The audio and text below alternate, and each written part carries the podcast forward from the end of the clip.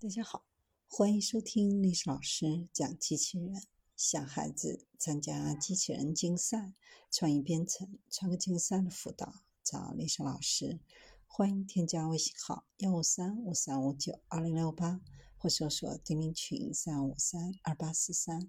今天历史老师给大家分享的是防疫数字战。请告知您的个人基本信息：新冠疫苗接种记录、近期是否有不适、近期是否就医、是否有发热、干咳、乏力、嗅觉减退或丧失。疫情防控智能外呼上线，挑起的众人不仅仅是简单的问答、信息收集反馈、寻找风险潜在人员，机器人也可以成为一名流调员。智能外呼机器人在对话结束后，能够自动生成用户画像，提供多种高拟人音色，提供支持智能打断和静音识别等功能。经过十几轮问题的具体流调信息被系统处理识别后，会汇集到社区，工作人员再进行下一步的流调工作。疫情之下，互联网黑科技走向台前，成为多面手。电子围栏以技术手段防止骑手误入中高风险的地区，保障用户和骑手的安全。智能取餐柜拉开了买家和外卖员的距离，提高的却是服务效率和防疫守护。防疫战也是一场数字战。新冠疫情爆发以来，利用科技工具与人工结合，互联网力量正在成为一道坚毅的防线。机器人流调员上线，筛出风险人员。在疫情防控队伍当中，智能外呼担任了一些繁琐的日常工作。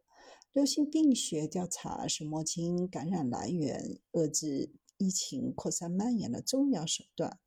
疫情涉及大量的流调工作，互联网正在发挥科技的力量，推进流调效率的提升。之前仅用四小时的时间，在东莞上线疫情智能外呼系统，对很多人群进行外呼。目前，北京的疫情智能外呼也正在布局当中。疫情智能外呼并不仅仅是简单的机器人问答，存在很多细节。在接触人群过程当中，还需要关注机器人的音色。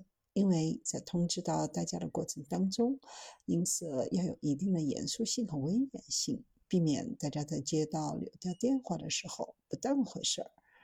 通知是一方面，信息收集反馈给相关的工作人员也很关键。如果反馈的信息准不准确，我们能从这个过程当中找到多少有风险的潜在人员？通常情况下，通过疫情外呼机器人筛查到一批潜在的风险人员，往往还需要把信息交给工作人员，相关部门再进行二次人工流调，获取更加详细的信息。从技术上来讲，疫情智能外呼还存在一些挑战。首先，上线时间短，疫情往往来的比较突然且迅猛，留给我们的时间比较短。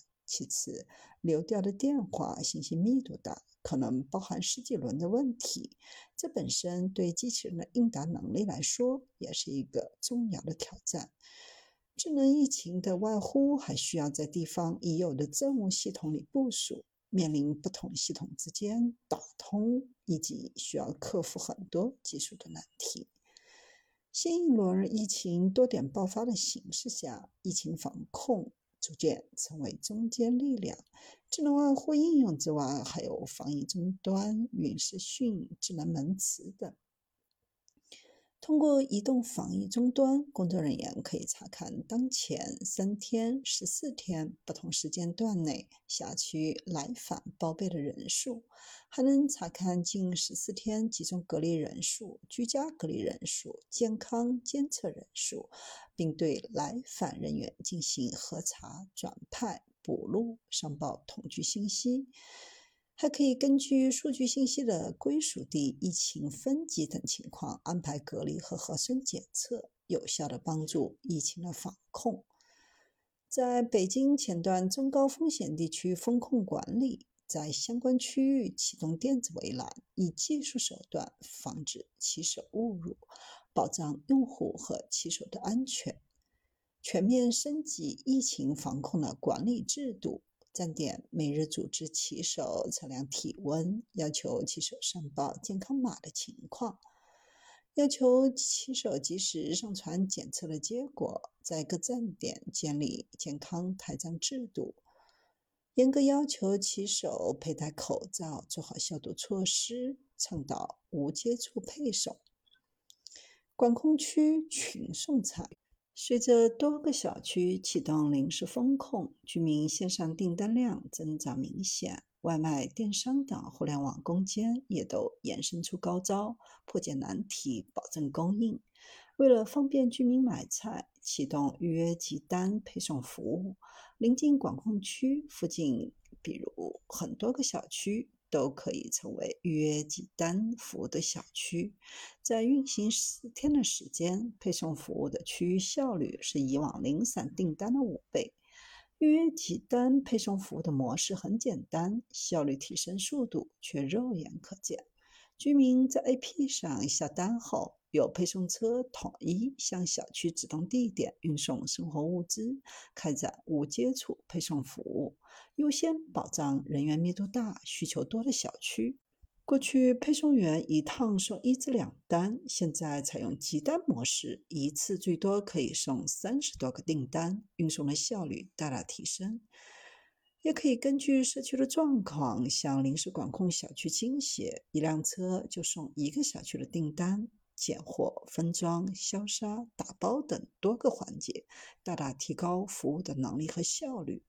智能取餐柜也成了保障无接触配送的好选择。